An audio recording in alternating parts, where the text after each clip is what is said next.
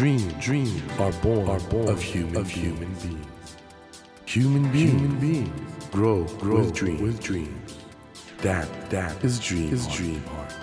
When you touch when you that, touch warm, that vibration, vibration, a new dream, a new dream will be born, born of you, of you. Dream, dream heart, heart.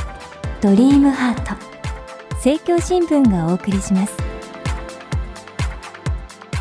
皆さんこんばんは森健一郎ですこの番組は日本そして世界で活躍されている方々をゲストにお迎えしその方の挑戦にそして夢に迫っていきます。さあ今夜も日本を代表するトップドラマー沼澤隆さんをお迎えします。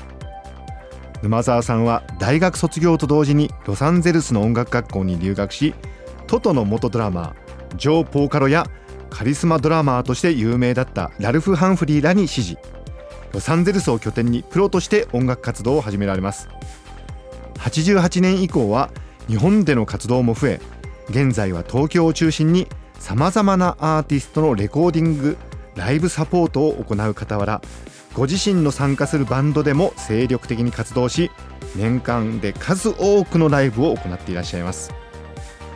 今夜は沼澤さんが追求されている音楽の姿についてじっくりと伺っていきたいと思います。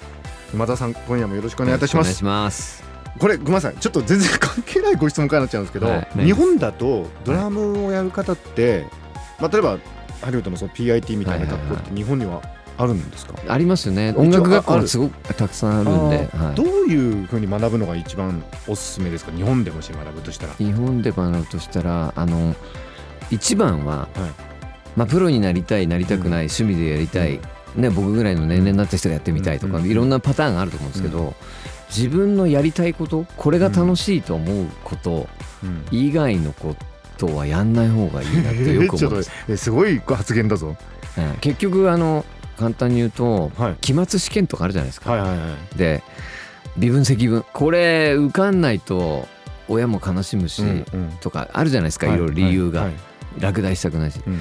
試験終わって翌日全部忘れるじゃないですか、はいはいはいはい。まあ身につかないですよね。そう。だから身につくことっていうのは絶対にやりたいこと以外につかないんですよ。特にこういうことって。だだかけどそれ貫くのって大変。らつまんなくなってっちゃうんですよね結局。で演奏に出ちゃうんですよそういうことが。ああそうかそうか。結局技術を高めましたっていう人って楽しい音楽をこういうふうにしましたとかっていうことよりも技術を高めたことを披露したいっていう演奏にないってはいくと要するにその表現してるものが聞いてる人とか録音したものにはやっぱ出ちゃうんで。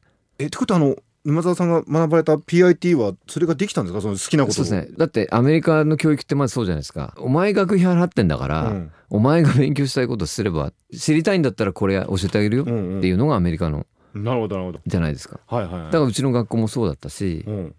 別に宿題忘れて立たされないし そういうことですよね。だから宿題やりたくなかったらや別にやんなくていいし、うん。やらされてやることはその人の身につかないことなんで。かっこいいというか理にかなってると思います。あの僕その PIT の後のそのアメリカの実際のそのはいはい。沼田さんの生活すごく興味があってはい。いろんな方とほらえやられたじゃないですそうですね。はいはいはい。かあれってやっぱ人間関係でつながっていく感じなんですかアメリカの場合？えっとですね。ネットワーク以外にないですよね。要するに誰と知り合いだっていうことと彼と仲がいい。はい。誰が何を見てるかわからないので、うん。自分の場合はたまたま学生の時に友達のホームパーティーに行った時にうん。いた人が自分のことを覚えていてばったりやって声かけてくれたってそれがもうそれからの連続だったんで。えそうやって広がっていったんですか？その。そうですね。正直自分でもその時にその人に会ってなかったらえ今僕茂木さんの前に座ってないよねみたいな。えへえそういうぐらいそういうことの連続でした。逆に言うとその信頼関係っていうか何なんですかね？ね。あいつの音楽はいいとか信用できそこるみたいな。までなんか具体的じゃないような気がします、うん。なんか感じで。感じで。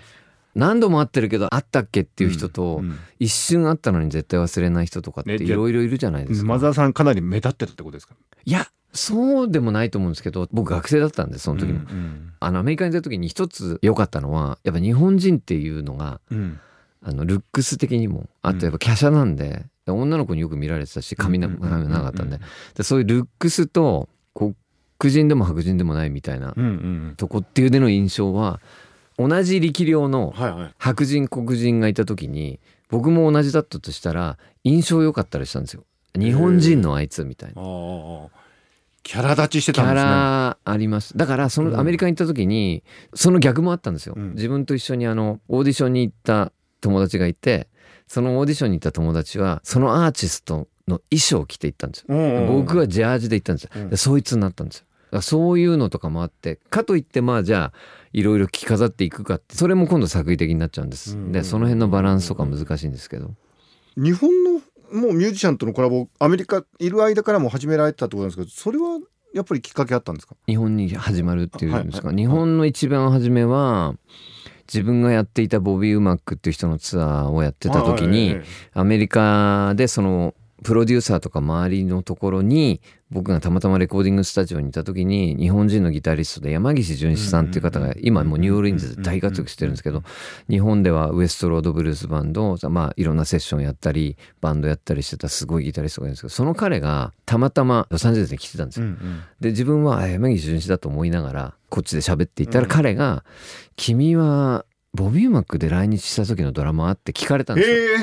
で「あそうです」って言ったら「うんうん。君か!」とか言われて、要するに僕は日本でやっていなかったんで、あいつは何なんだっていうボビー・マックの初来日だったんでうんうん25年目にして初めて日本に来たボビー・マックのツアーで、ユーポートホール 3days ソールドアウトみたいなツアーだったんですよ。あのドラマは何なんだと？そのボビー・マックが初めて日本に来るっていうのはすごく貴重だったので、でそれで山岸さんと僕がそこで知り合いになって、で山岸さんが今度ロサンゼルスに自分のソロアルバムを取りに来た時に、はい。僕がボビー・マックを紹介したんですよ。でウーマックが山岸さんのアルバムでサム・クックの曲を歌うっていうことが実現してえでそこから山岸さんが日本での仕事でちょっと呼んでくれたりしたんです。でチキンシャックっていうバンドをやってはい。て山岸さんがはい90年代に、うんでそのドラムの人がいなくなったんで日本に来れないかって言われて来たのが一番初めですでそれでプリンスの連中とやってたバンドの CD が出た時にそれを聴いてくれてたシングライクトーキングっていうバンド佐藤竹善君。で彼らがレコーディングに呼んでくれたりとか。でそのライブを見に来てた井上陽水さんのマネージャーの方が陽水さんのツアーに誘ってくれたりとか。そういうのの連続だったんですよ。本当に最初全部そうです。山岸さんから始まってもう日本は日本は山岸さんですねやっぱでもそのミュージシャンの世界ってあれですねそのネットワークっていうのもやっぱりもうつながり以外の何者でもないです。大事なんですね。もう本当じゃあもうずっともうみんな辿っていくと誰かにつながってるっていう。だから山岸さんに会ってなかったら僕日本に多分来てないですね。日本の仕事も一切してないと思いますしでその後シアターブルックっていうバンドに誘われて、はいはい。そのバンドに出会った時にすごいバンドいるんだ日本って思ってそれで誘われて日本に戻ってきちゃったんです。それが日本に戻る帰国日本に帰ってこようと思うもう大きな理由はシアターブルックですね。で本当にその人のつながり通して？それ以外もうそれだけですね多分。すごいな。でもそうじゃないですか？普段からなんか仕事とか。まあそうなんですけどやっぱりその音楽ってねあの最初に PIT に出された時に音楽はユニバーサルラングエージだってはいはい。本当そうですね。だから人と人とをつなぐ、だから逆に言うとこの時仲良かった人と二度と会わない人もたくさんいますし。なんかそういうのも不思議だなと思って。昔よくやってたのにそのをつないでくれた人が亡くなったらあ会わなくなってるとかよく思いますねそういうこと音楽って人生そのものだな。いやでも音楽だけじゃなくても多分スポーツ界でも普段の生活でもみんなそうなんじゃないかなとかってうん。特に特別な風にも思ったことないんで。あのちょっとこの辺でですねあのぜひこれはもう沼澤さんいらしたらお聞きしたいなとその改めてなんですけどグルーブって師匠何ですか？グルーブって、このいう話でよくええ出るんですけど、えええここにじゃあ10人の人がいて。えうん。で茂木さんが演奏しました。うん僕も演奏しました。はい。でこの中で何人の人があこの人このノリがいいね、うんうんじゃあ5人いたとします。で茂木さんの方がいいと思ってる人が2人いたとしたら、僕が5人の人が乗らせたけど、うん。僕の方がグルーブがあるとかっていう問題じゃないんですよね、うんうんうんだその人に合うか合わないかみたいなことがあるから、そのただ相対的にというかまあ一般的にうん。こう、この人気持ちいいねっていう人がたくさんの人がそう思う人うん。がグルーブあるみみたいな人に伝わった。その、あこういうふうに感じるみたいなことを伝わった人に対してそのノリがいいっていう表現はしますけど特にその技術的なこととかこういうふうに演奏するとこれがグルーブっていうものなんだよみたいなことっていうのはその相手があることなんで規則もどうやったらそういうふうになるとか、そういうのはないんですよ。これっていう。まあ、じゃあこれがグルーブだって定義できるものではなくて。ないですないです。それは絶対にないと思います。だって自分が「この人いいよね」って茂木さんが言った時に「いやこれ全然何とも思わないけど」って言った時にじゃあどっちが正しいのとかっていう話になっちゃうじゃないですか。その人にとって気持ちいいか気持ちよくないかってことだったりするんで。確かに。音楽から生まれた言葉だと思うんですけど今はもうな、うん。あのもっとね一般化されて生き方とかそういうのもグルーブって言ったり、しますよね。しますよね。はい。ノリですよねだから。でやっぱりなんか沼田さんお話してるとやっぱり感じるんですけどその 喋り方とか物の見方とか。あああそうですかね。の沼田さんからご覧になるとどう見えるんですか世界って。あのやっぱり これこのグルーブいいよねみたいなのは自分の趣味に合うか合わないかっていうことだと思いますけど僕も映画大好きで映画館にこの後も行きますけど、ええ。あのこの後行かれるんですね。行きます行きます。映画館に頑張って映画館で見たいんですよ、はいはい。でその時も見に行くのはそのやっぱり映画館の中の感じとか、うんうん。音うん。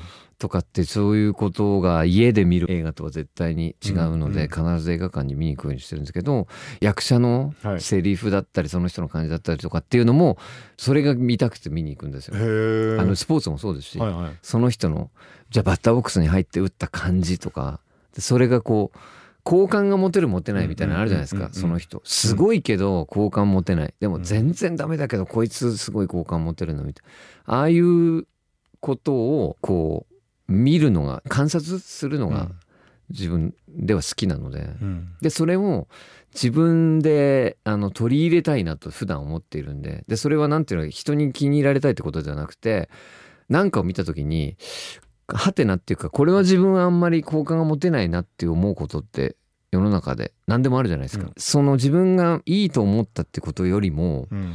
あまり気に入らなかったって思ったことをすごく覚えるようにしててう。んでそれをこう自分はしたくないなと思う。それで自分のスタイルができたらいいんじゃないかと思ってずっとやってるんですけど。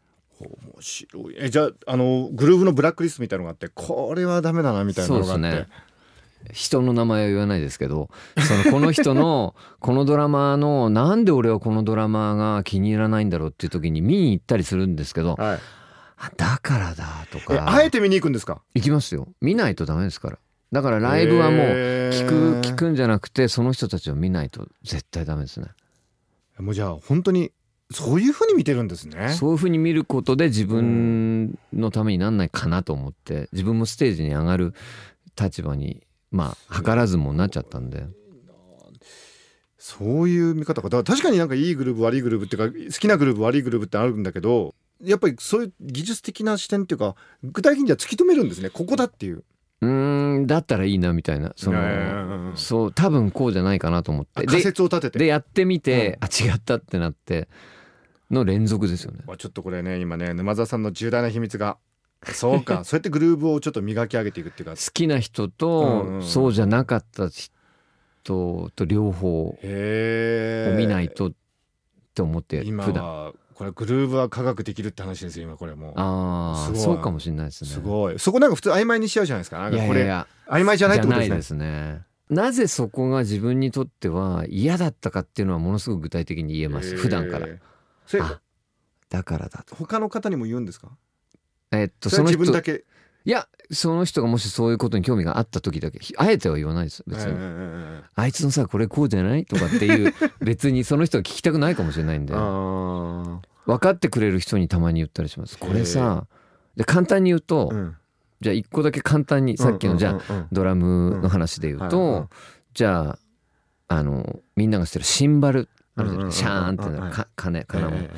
あれはこうバーンって叩いたりこうちっちゃい音でやったりいろんな音が出せるうんうん。シンバル、うん。あれをどうやってあれを奏でるかっていう一つですごい好き嫌いが僕ははっきりして。へええどういうのが嫌なんですか？結局そんだけいろんな音が出るから、うんうん。それをいろんな音が出ますよっていうことを前提にプレイする人と、うん。そうじゃない人ってはっきり分かれるんですよ。へでそれは見僕が見て分かるえんじゃあいろんな音が出るってことあんまり気にしないでやっちゃってるそういう人たくさんいますし。いるんだ？いますいます。そういう人多いです。怖い話ですね。これおそらく今このオンエア聞いて震え上がってる ドラマたくさんいますよ。いやでも気にしてない人は多分 気づかない気にしてない人は自分が言ってること何言ってんだってことだと思うんで。うわ怖い。細けえなお前みたいな。分かんないですけど。怖いわ。その違いが見えてないし方が多いですね。怖い。でそれが分かってる人を見に行った時にはあすっげえやっぱ全然違うわっていう人とそこをやったらこの人もっといいのになみたいなことを思ったりとか。すごい。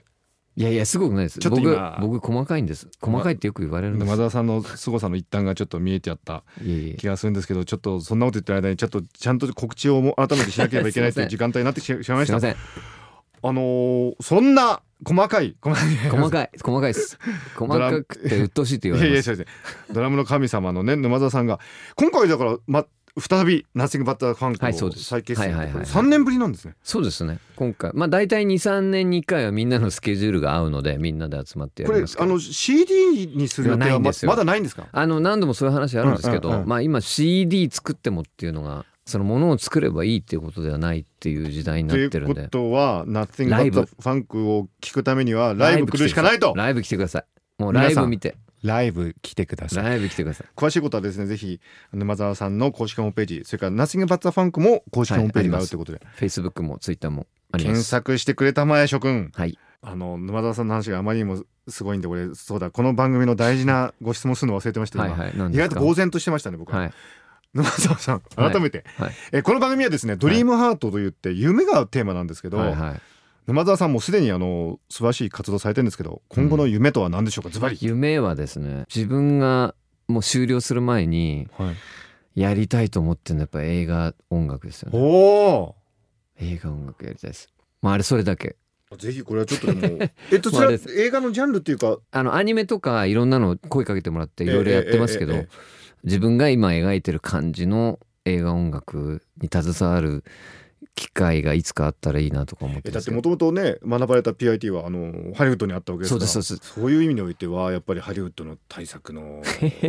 でも今もう日本に帰ってきちゃってるんでないですけどね。ちょっとわかんないです。でもパールジャムのエディ・ベダーが「ええ。イントゥ・ザ・ワイルド」ってショーン・ペンのえあの映画で弾き語りでやってるのとかじゃあニール・ヤングがうんあのデッドマンでえ。はい即興であのギターで弾き語りやったサントラとかすごいのがあるんでそういうのいつかできたらいいなみたい必ず実現すると私信じてますけど 本当でも楽しみにしてまなありがとすそうれございます。はい頑張ります、ということで誠に残念なんですけどもそろそろお別れの時間となってしまいました、ドリームハート今夜は日本そして世界を代表するトップドラマードラマの神様 沼澤隆さんをお迎えしました。本当にありがとうございました。ありがとうございました